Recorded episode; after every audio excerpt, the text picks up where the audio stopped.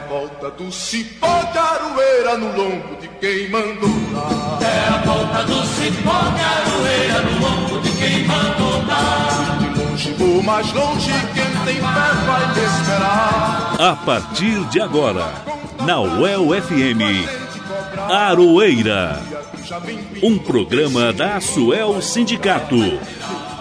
O dia a dia da luta sindical. Apresentação Elza Caldeira.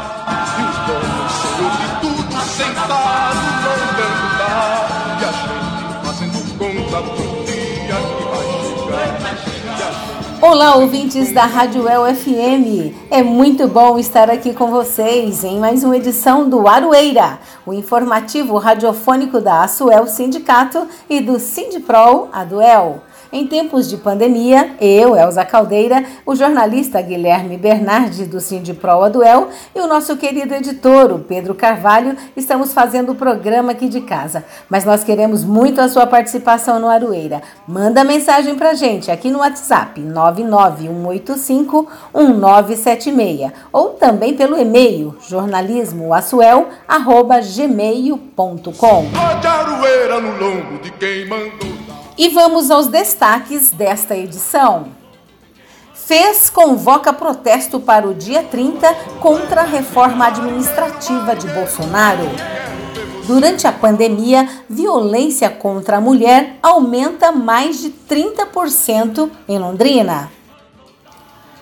Na coluna Matula do Direito, com Reginaldo Melhado, você vai saber sobre o acordo da Volkswagen para a reparação de atos de cumplicidade com a ditadura militar.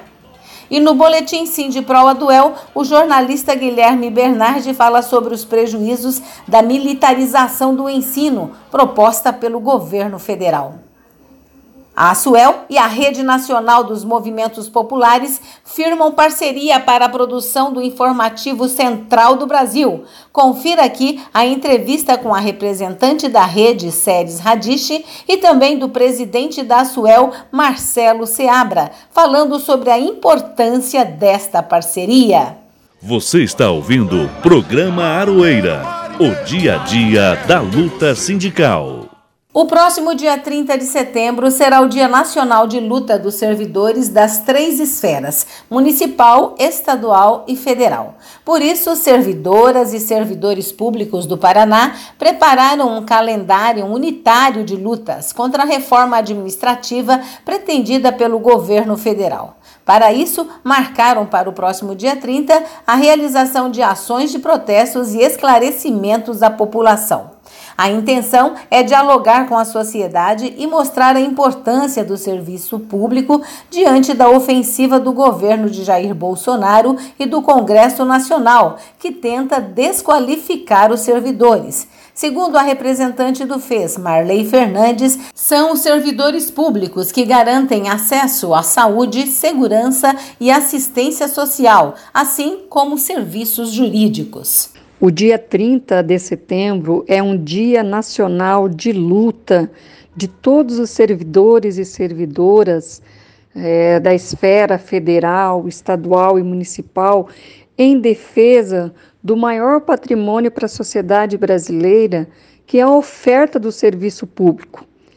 O governo está tentando, através de uma proposta de reforma, destruir os serviços públicos que atendem a maioria da população, que é um serviço muito importante.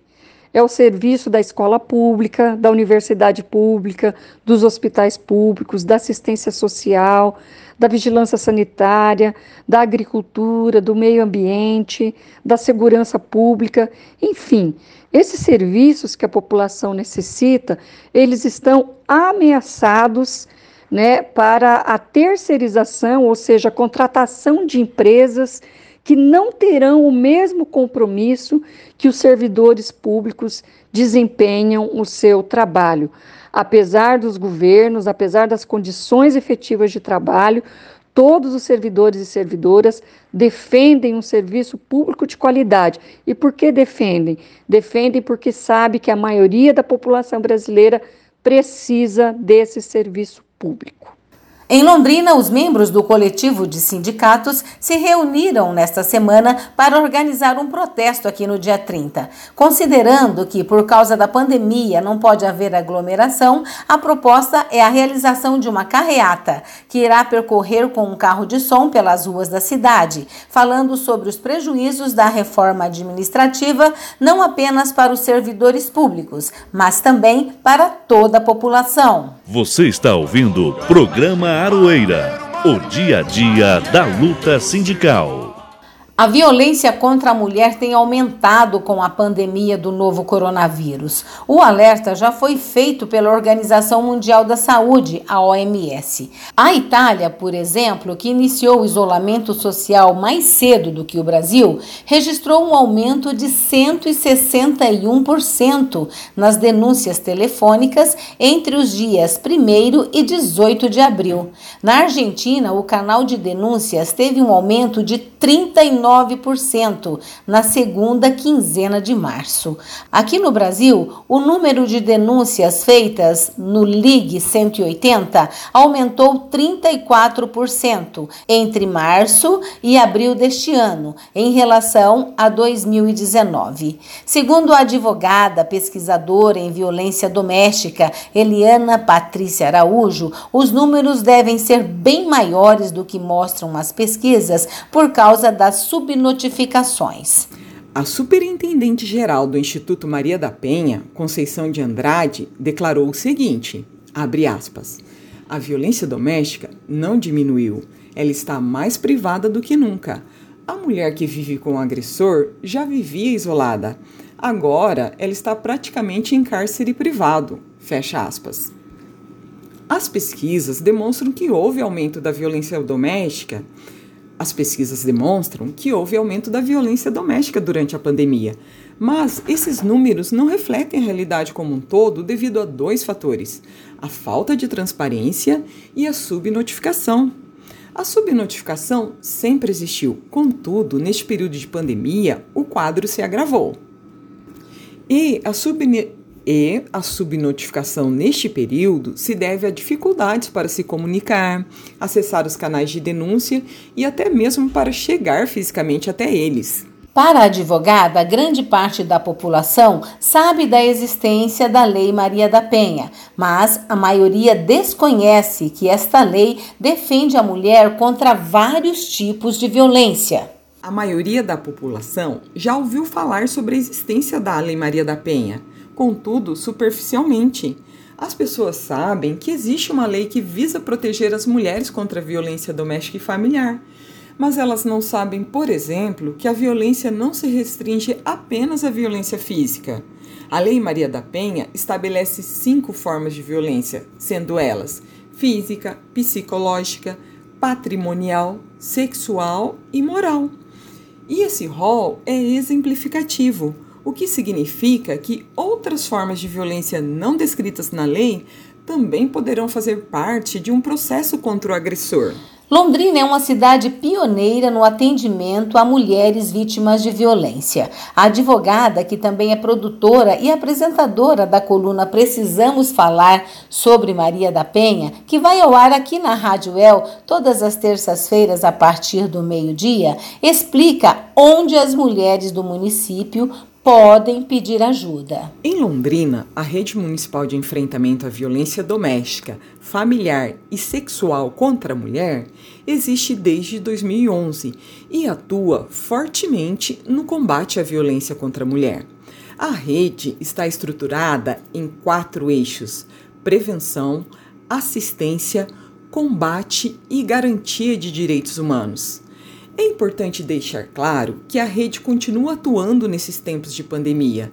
As mulheres que sofreram ou estão sofrendo violência doméstica. Você está ouvindo o programa Aroeira, o dia a dia da luta sindical.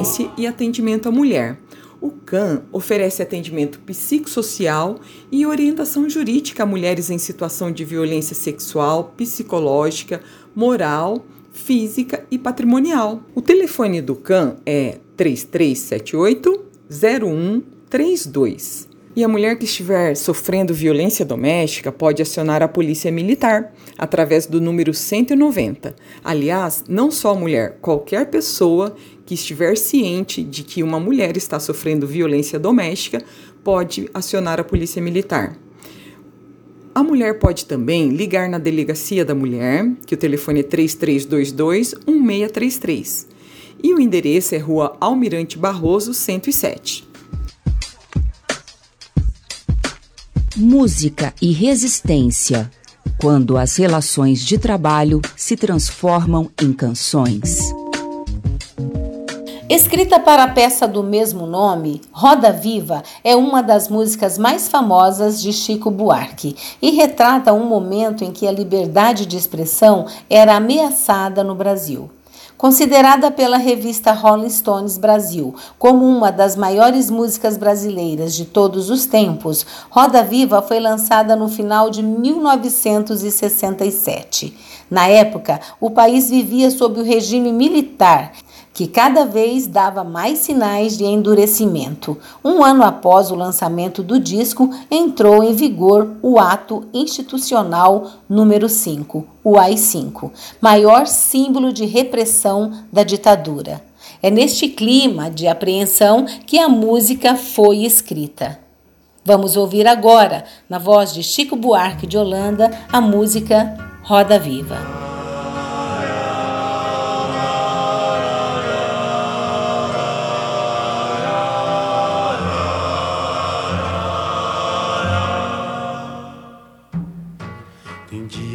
A gente se sente como quem partiu ou morreu.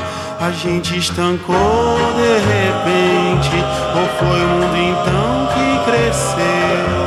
A gente quer ter voz ativa, o nosso destino mandar. Mas eis que chega a roda viva e carrega o destino pra lá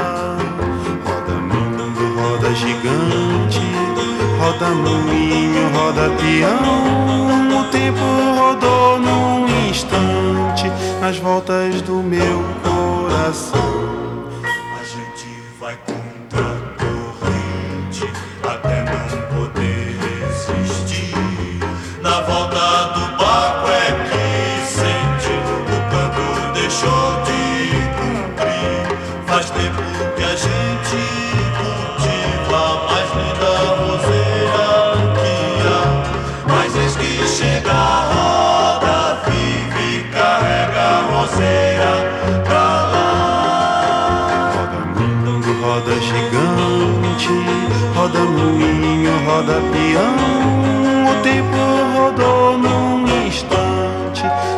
Voltas do meu coração. A roda da saia mulata não quer mais rodar no sino.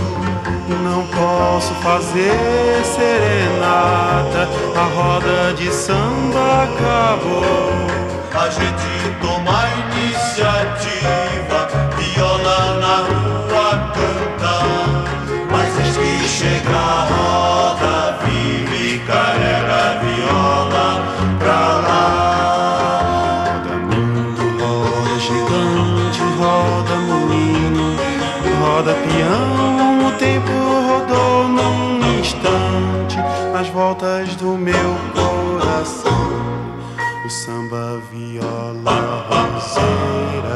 dia a fogueira queimou foi tudo ilusão passageira que a brisa primeira levou. No peito a saudade cativa faz força pro tempo parar. Mas desde que chega a roda, vive e carrega a saudade pra lá.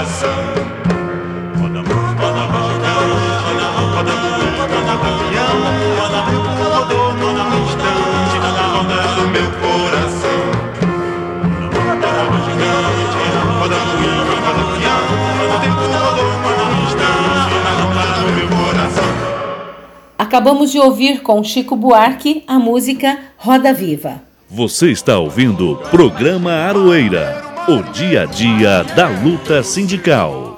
E agora vamos saber o que o professor Reginaldo Melhado preparou para gente na coluna Matula do Direito.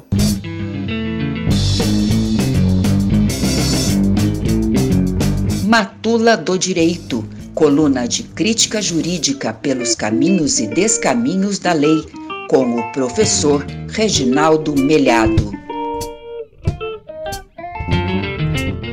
Olá, ouvinte da UEL-FM.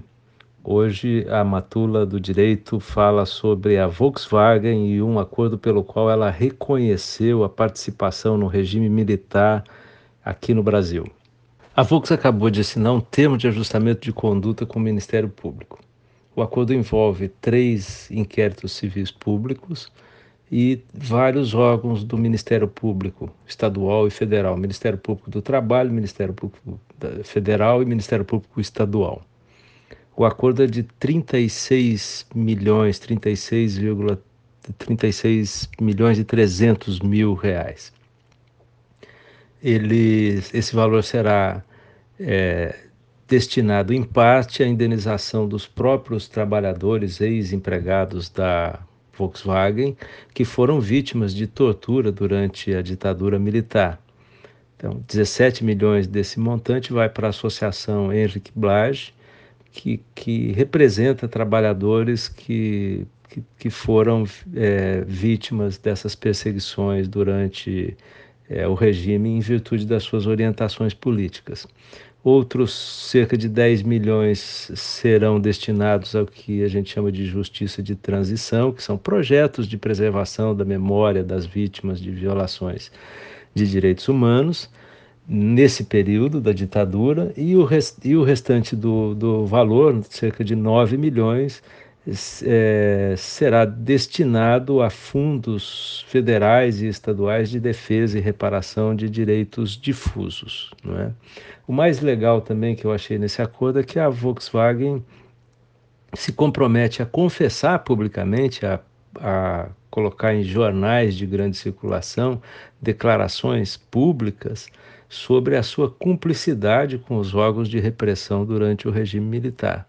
É um acordo fundamental, importantíssimo, e é o primeiro que envolve uma dessas grandes empresas que participaram do, da ditadura civil-militar no Brasil, no período de 1964 a 1988. O que se sabe da participação da Volkswagen durante eh, o regime militar? A empresa eh, fornecia a órgãos policiais informações sobre os seus próprios trabalhadores, sobre os seus próprios empregados, aqueles que teriam vinculação com o sindicato, teriam orientações de esquerda, proximidade com partidos eh, comunistas e alguma coisa assim. Né?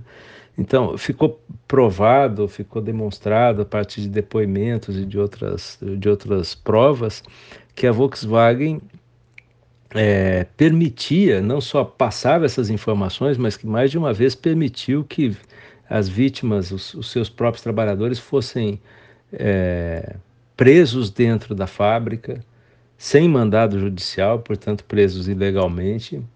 Os, os, os órgãos de repressão, como o DOPS e os, os policiais, é, entravam na fábrica sem mandado, né? na fábrica é, prendiam operários.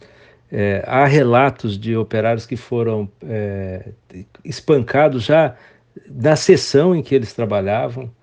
Um, um, deles conta que foi torturado dentro do departamento de pessoal da Volkswagen, sob os olhos do chefe de segurança e de outros seguranças da fábrica. Né? Então, os, a, a atuação da Volkswagen nesses episódios é assustadora né, de apoio ao regime, de um, uma espécie de braço que tentava calar o movimento operário ali dentro do ABC, dentro das suas fábricas, que era, digamos, um grande espaço de resistência que viria a ser depois é, o local onde a ditadura começaria a cair, né, com o movimento operário, os sindicatos metalúrgicos São Bernardo do Campo crescendo em importância e fazendo grandes greves já no final dos anos 70, começo dos anos 80. A, a Volkswagen já é bastante conhecida nossa, né, já se envolveu em outros casos rumorosos, como a acusação de trabalho escravo na fazenda Cristalino e incêndios em florestas do Pará. Esse precedente é muito importante. Há várias outras grandes corporações envolvidas com a ditadura militar no Brasil. Souza Cruz, Pfizer, ESSO, Johnson Johnson, Texaco, né? É, grandes empresas e empre pequenas empresas. Ah, hoje a gente já pode dizer com certeza que, embora a gente fale sempre na ditadura militar, o que nós tivemos no Brasil foi um regime civil-militar, uma ditadura civil-militar.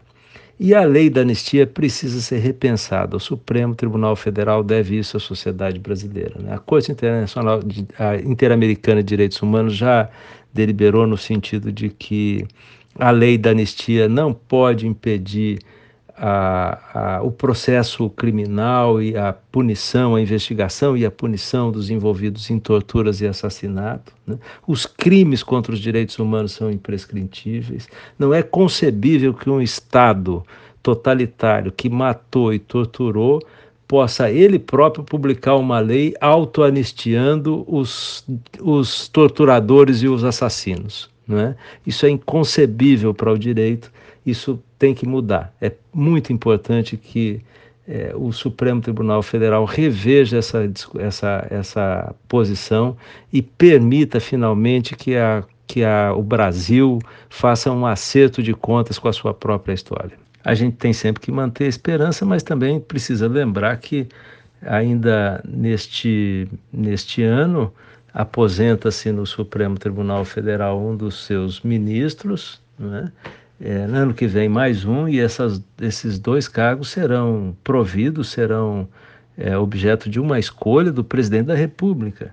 E o senhor Jair Bolsonaro já repetiu inúmeras vezes a sua é, simpatia pelo regime militar, né? sua simpatia, inclusive, pela tortura. Ele tem como um dos seus ídolos Carlos Alberto Brilhante Ustra, que era um torturador é, voraz, um torturador cruel, conhecido como um dos mais é, é, sanguinários torturadores que o regime militar produziu no Brasil nessa época tão triste da nossa história. Enfim, vamos lá, vamos tentando ter alguma esperança diante de um quadro tão triste. A militarização do ensino público é o assunto principal do boletim do Sindipro Aduel de hoje, sobre a batuta do meu amigo, o jornalista Guilherme Bernardi. Vamos ouvir. Boletim do Sindipro Aduel. Olá, Elza, Pedro, pessoal da Rádio FM, todas e todos os ouvintes do Aroeira. É, Elza, não é um momento fácil para servidores públicos e para os serviços públicos. Já falamos aqui no programa de vários ataques dos governos estadual e federal, e hoje, infelizmente, vamos falar de mais um deles: o projeto para militarizar escolas no Paraná, está sendo aprovado a toque de caixa na Assembleia Legislativa durante a pandemia do coronavírus. Em primeiro lugar, é preciso explicar que esse projeto trata da implementação de colégios cívico-militares ligados às Forças Armadas, que são o Exército, a Marinha e a Aeronáutica, e não de colégios como o antigo São José, aqui de Londrina, que é militar, mas ligado à Polícia Militar. Segundo Márcio Ribeiro, professor da rede estadual e presidente da APP Londrina, há uma promessa de alto investimento, melhora da estrutura, mas o principal foco é na disciplina como solução para os problemas dos estudantes e da comunidade na região onde eles forem implementados. Com os recorrentes cortes na educação, a questão que fica é: de onde virá o dinheiro para esses investimentos? Ouçam o que o Márcio disse sobre isso. E aqui no Paraná, então, agora o governo estadual pensa em expandir né, até para até 200 escolas cívico-militares.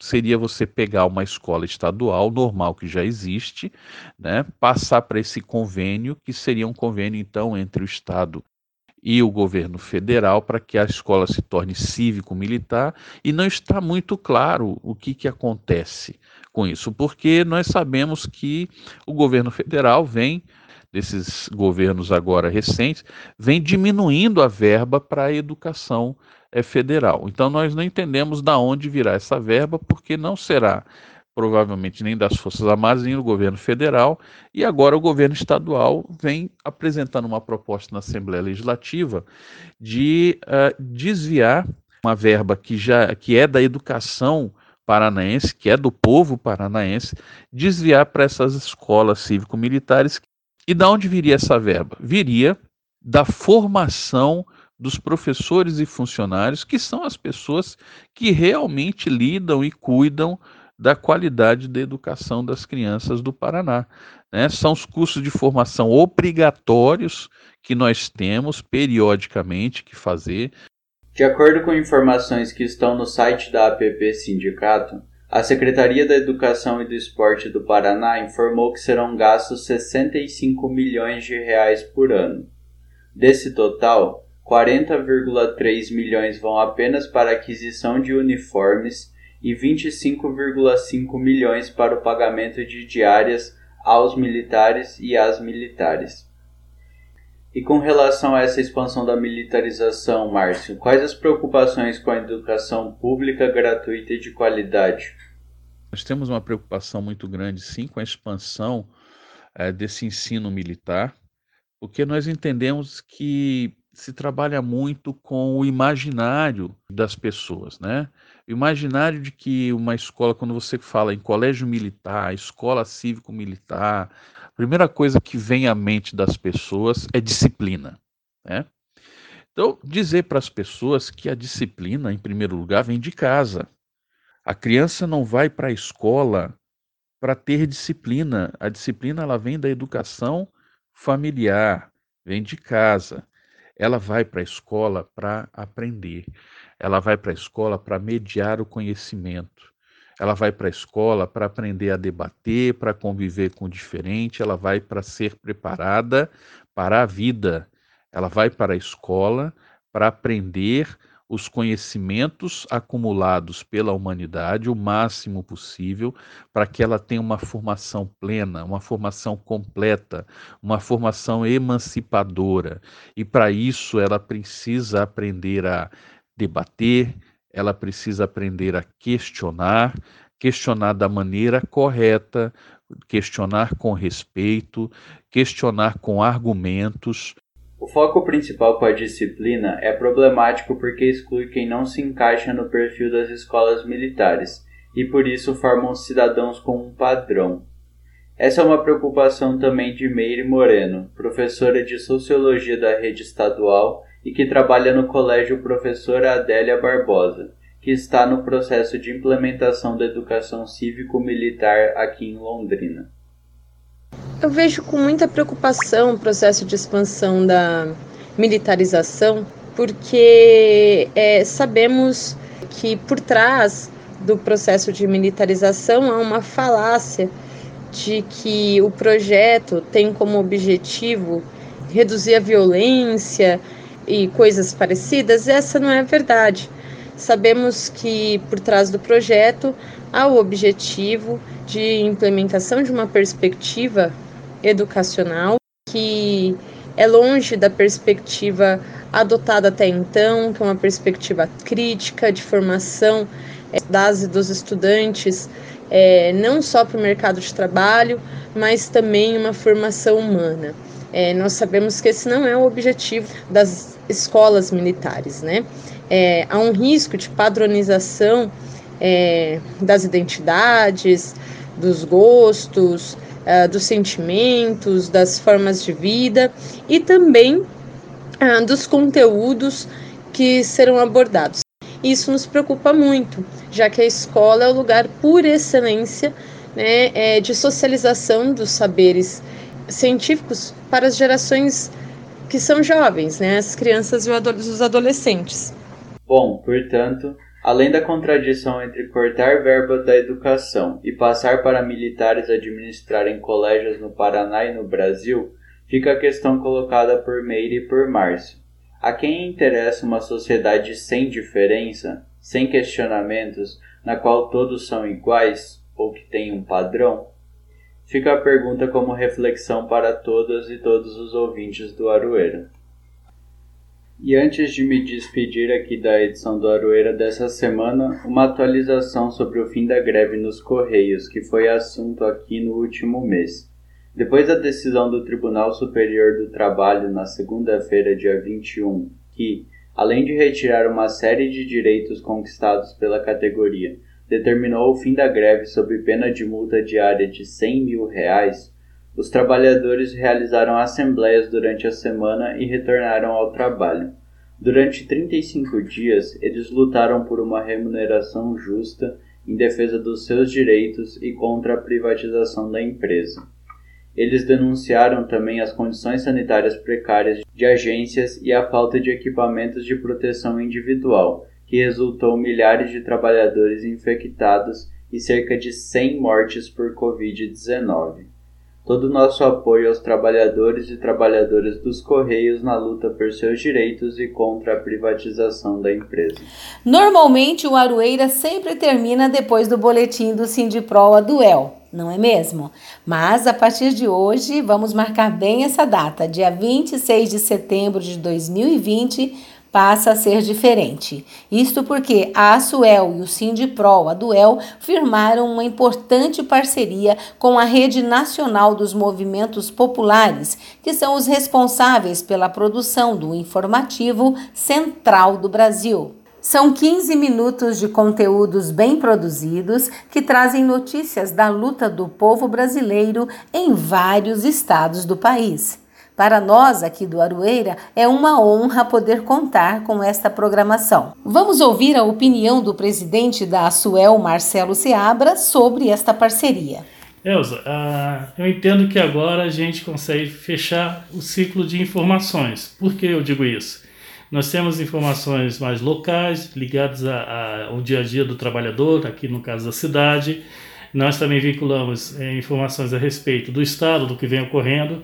E o Programa Central do Brasil ele é mais abrangente porque ele trata de questões nacionais. E a gente via necessidade mesmo de estar abordando esses temas.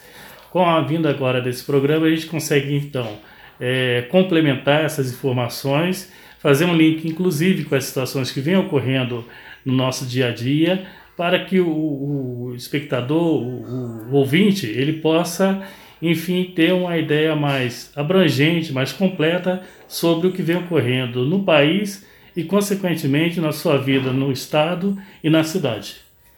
Agora vamos apresentar uma entrevista que eu fiz com a representante da Rede Nacional dos Movimentos Populares, a Ceres Radiche. Ela vai falar um pouco sobre esta experiência da Central do Brasil. Vamos ouvir.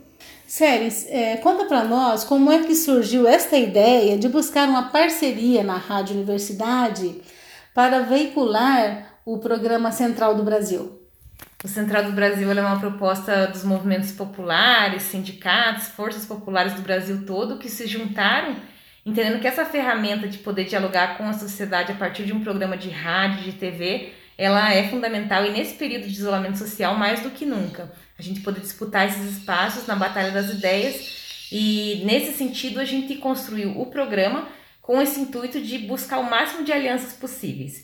Aqui no estado do Paraná a gente tem feito isso, buscado as rádios universitárias, rádios comunitárias, TVs também comunitárias e nesse intuito de poder levar a mensagem do programa, que é um programa construído pela classe trabalhadora e que se propõe a dialogar com a classe trabalhadora, é, e alcançando o máximo de pessoas e, e, e locais possíveis. E aí surge essa proposta da parceria aqui em Londrina.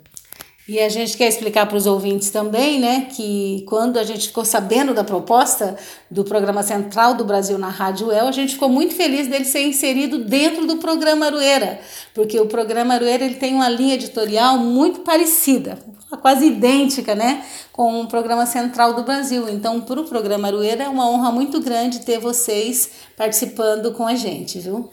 É, foi para nós também uma, uma bela surpresa, ainda que as coisas não sejam coincidência, né? Tem uma uma lógica, mas já foi muito legal a gente poder receber esse retorno positivo da rádio, de ter aceitado transmitir o programa, e dentro do, do Aroeira, que também tem uma história, uma linha política e de, de condução muito ética, que acho que dialoga muito com o propósito, propósito da Central do Brasil também.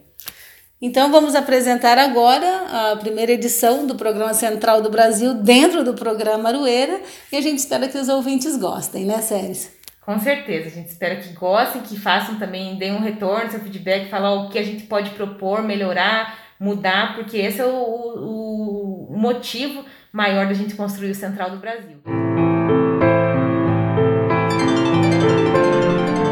Central do Brasil. Olá! O patrimônio nacional tem sido incinerado. Com Bolsonaro na presidência, as queimadas na Amazônia e no Pantanal alcançaram registros nunca antes vistos. Nossa reportagem mostra como, ao contrário do que diz o presidente, as queimadas são fruto do desmatamento promovido pelo agronegócio, que recebe apoio indiscriminado do governo. E na entrevista central, a coordenadora do Instituto Centro de Vida, a ambientalista Ana Paula Valdiones, fala sobre como está a situação da região do Pantanal com as queimadas. Eu sou Pamela Oliveira e está começando a Central do Brasil. Central do Brasil. Corrida eleitoral avança e pesquisas começam a sondar quem são os favoritos neste momento. A cidade de São Paulo funciona como um termômetro das disputas. Pesquisa do Datafolha, divulgada nesta semana, coloca Celso Russomano, do Republicanos, em primeiro lugar na disputa pela prefeitura da capital paulista. O cientista político André Singer avalia os resultados da pesquisa. Embarque imediato. O que indica a, a, o primeiro lugar para Celso Russomano, que é até certo ponto é, surpreendente. O fato de que talvez, de maneira algo inesperada, o presidente da República, Jair Bolsonaro, venha a ter um candidato nesta que é, de modo geral, a principal eh, capital do país. Por que, que eu digo inesperadamente? Porque o presidente da República saiu do partido pelo qual ele foi eleito, o PSL, e o partido que ele busca formar, a Aliança pelo Brasil, não se legalizou ainda, portanto, neste momento, o presidente da República não tem um partido, e se imaginava que ele também não tivesse candidatos próprios, o que, aliás, seria uma estratégia bastante razoável para não ter perdas. No entanto, este candidato que está agora é, na, no Ibope em primeiro lugar, vem é, anunciando que buscará o apoio é, do presidente é, Jair Bolsonaro. Em segundo lugar, neste momento no Ibope, está o atual prefeito da capital, Bruno Covas, e nós estamos diante de uma situação que ainda é muito inicial, nós não sabemos como isso vai evoluir, mas, de toda maneira, é interessante observar que, se este retrato inicial se mantiver ao longo de algumas semanas, nós podemos ter, sim, uma eleição eh, polarizada pela figura do presidente da República, quando isso não era o, o esperado. Para o final de semana, temos uma indicação de série para você assistir pela internet. Vamos conhecer a sugestão do artista plástico do Rio Grande do Sul, Mai Bavoso. Parada Cultural. Com esse negócio de pandemia, eu acabei olhando um pouco mais de TV e descobri uma série maravilhosa na Netflix. Ela se chama Abstratos. Ali tem experiências de grandes artistas em várias áreas, no design, na fotografia, uh, vários, vários, várias áreas da arte, né? E a aplicação disso com criatividade. Então isso, isso é bem atual com a questão da pandemia, porque mesmo sem pandemia, para eles, eles já faziam o que os artistas fazem, se virar com criatividade. O enfraquecimento do Estado pela política neoliberal de Bolsonaro realmente exigiu e continua exigindo que a população encontre meios para sobreviver. A solidariedade do povo brasileiro falou mais alto. Vamos conhecer algumas ações com Afonso Bezerra. Trilhos do Brasil. Em Brasília, o Instituto No Setor tem realizado uma campanha de apoio à população em situação de rua. No último final de semana, o governo do Distrito Federal autorizou a apreensão de objetos pessoais destas pessoas. O Instituto, além de apoiar juridicamente estas famílias, também tem realizado campanhas de apoio, atendendo cerca de 180 pessoas em situação de rua, com serviços médicos, jurídicos e suporte com banheiros públicos. Na pandemia, o Instituto segue com as ações de solidariedade, como explica um dos coordenadores do projeto, Caio Dutra. E nesse momento a gente está precisando muito do seu apoio porque tivemos uma ação bem intensiva do governo do Distrito Federal no último sábado, levaram todos os pertences pessoais das pessoas em situação de rua em plena pandemia e a gente agora está precisando ajudar elas neste momento e para além disso a gente está com uma campanha de financiamento recorrente para fazer a manutenção das atividades do setor comercial sul. A editora Expressão Popular lançou campanha para criar bibliotecas populares e comunitárias e está precisando da sua colaboração. A meta é viabilizar 100 bibliotecas até o final do ano em conjunto com os movimentos populares, a campanha tem distribuído um exemplar da editora nas cestas básicas, distribuídas nas ações de solidariedade.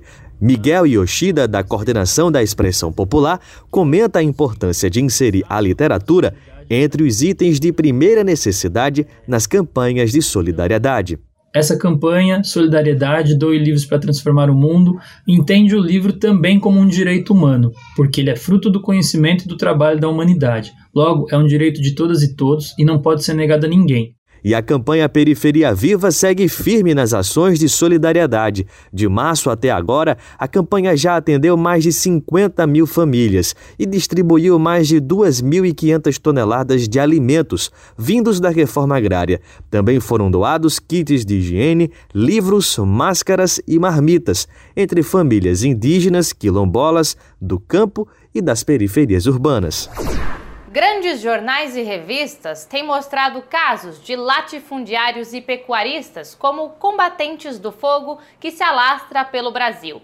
Empresas como a Nestlé, que há um ano foi apontada como compradora de soja e cacau, oriundos de áreas de desmatamento na Amazônia Legal, aparecem hoje como apoiadoras de iniciativas globais contra as queimadas. A verdade é que as empresas transnacionais são as que financiam o agronegócio no Brasil grande responsável pelo fogo criminoso. Vamos acompanhar a reportagem de Camila Piacese. Nacional. Animais feridos e com fome nos 30 mil hectares destruídos do Pantanal, a maior área úmida continental do planeta. O bioma está em chamas há 55 dias. Mas a quem interessa o desmatamento no Brasil? A partir de imagens de satélite da NASA e do Instituto Nacional de Pesquisas Espaciais, os peritos da Polícia Federal encontraram indícios que as queimadas no Pantanal Mato-Grossense começaram nas propriedades rurais. A lógica do agronegócio é bem diferente da propaganda. O agro é pop, o agro é tech, o agro é tudo. Para a advogada e coordenadora da Associação de Advogados de Trabalhadores Rurais no estado da Bahia, Joyce Bonfim, a prática tem conexão direta ao uso do solo. Qual é a atividade econômica é, da agricultura brasileira que pressupõe o desmatamento de forma, de forma intensiva e em larga escala? É, a, é o agronegócio, é a pecuária intensiva, é, é o, é o, o uso, a exploração intensiva da madeira na Amazônia. A responsabilidade do desmatamento não é somente dos grandes fazendeiros. Os grileiros também são culpados. Eles devastam as terras públicas para fingir que possuem alguma atividade no local. Outro responsável é o governo de Jair Bolsonaro.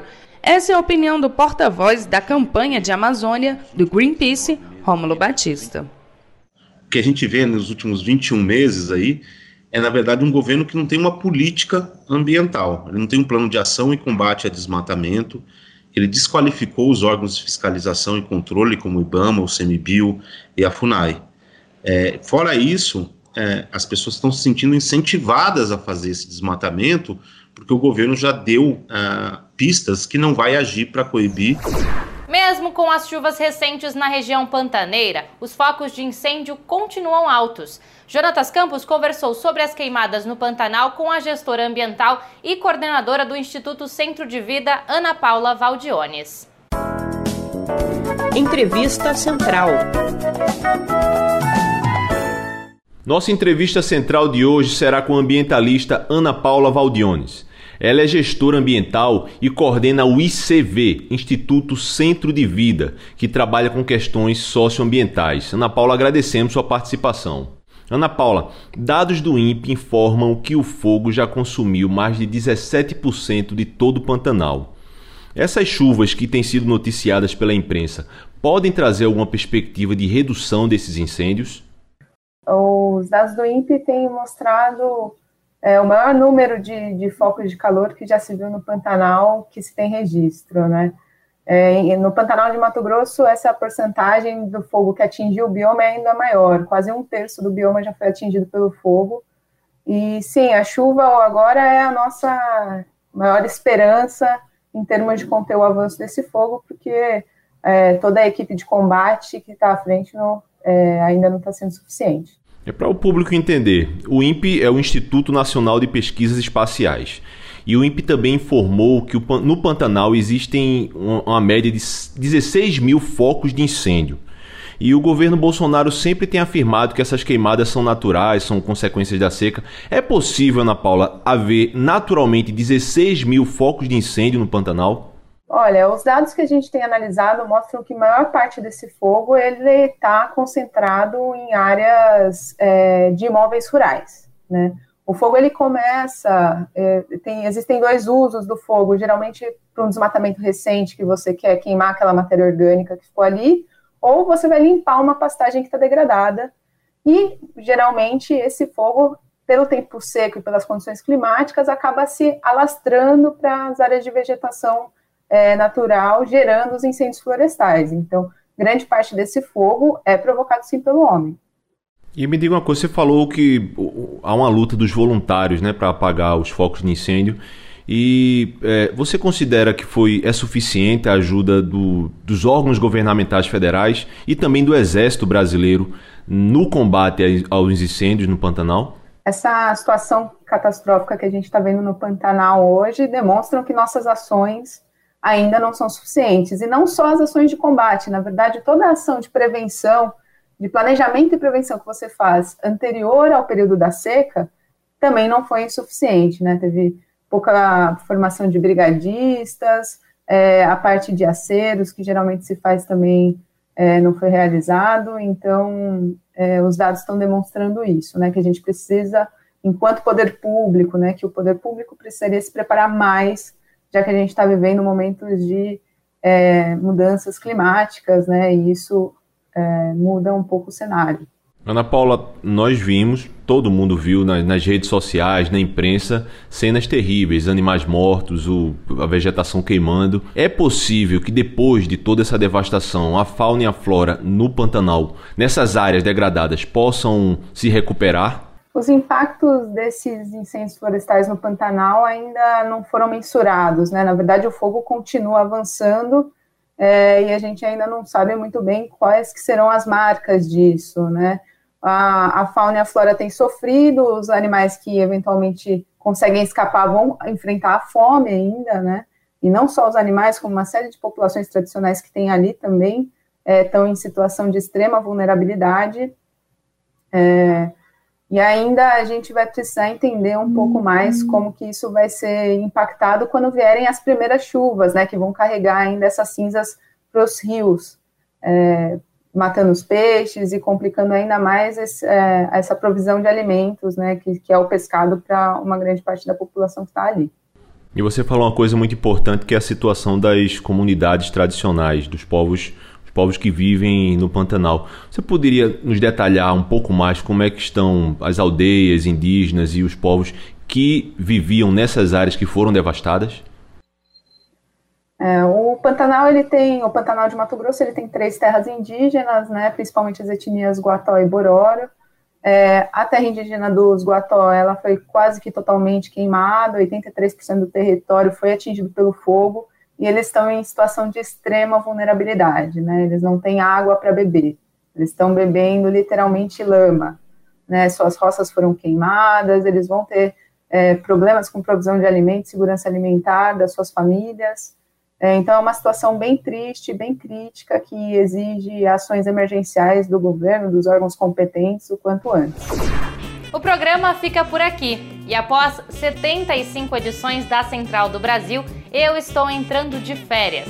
Nas próximas semanas, vocês contarão com a apresentação da jornalista Larissa Gold. Um ótimo final de semana e até breve!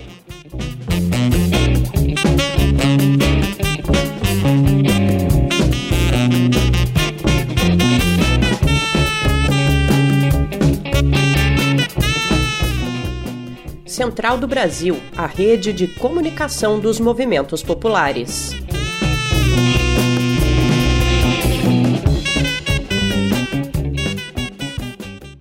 Espero que vocês tenham gostado do informativo Central do Brasil. O Aroeira vai ficando por aqui. Eu quero agradecer a cada entrevistado e entrevistada de hoje.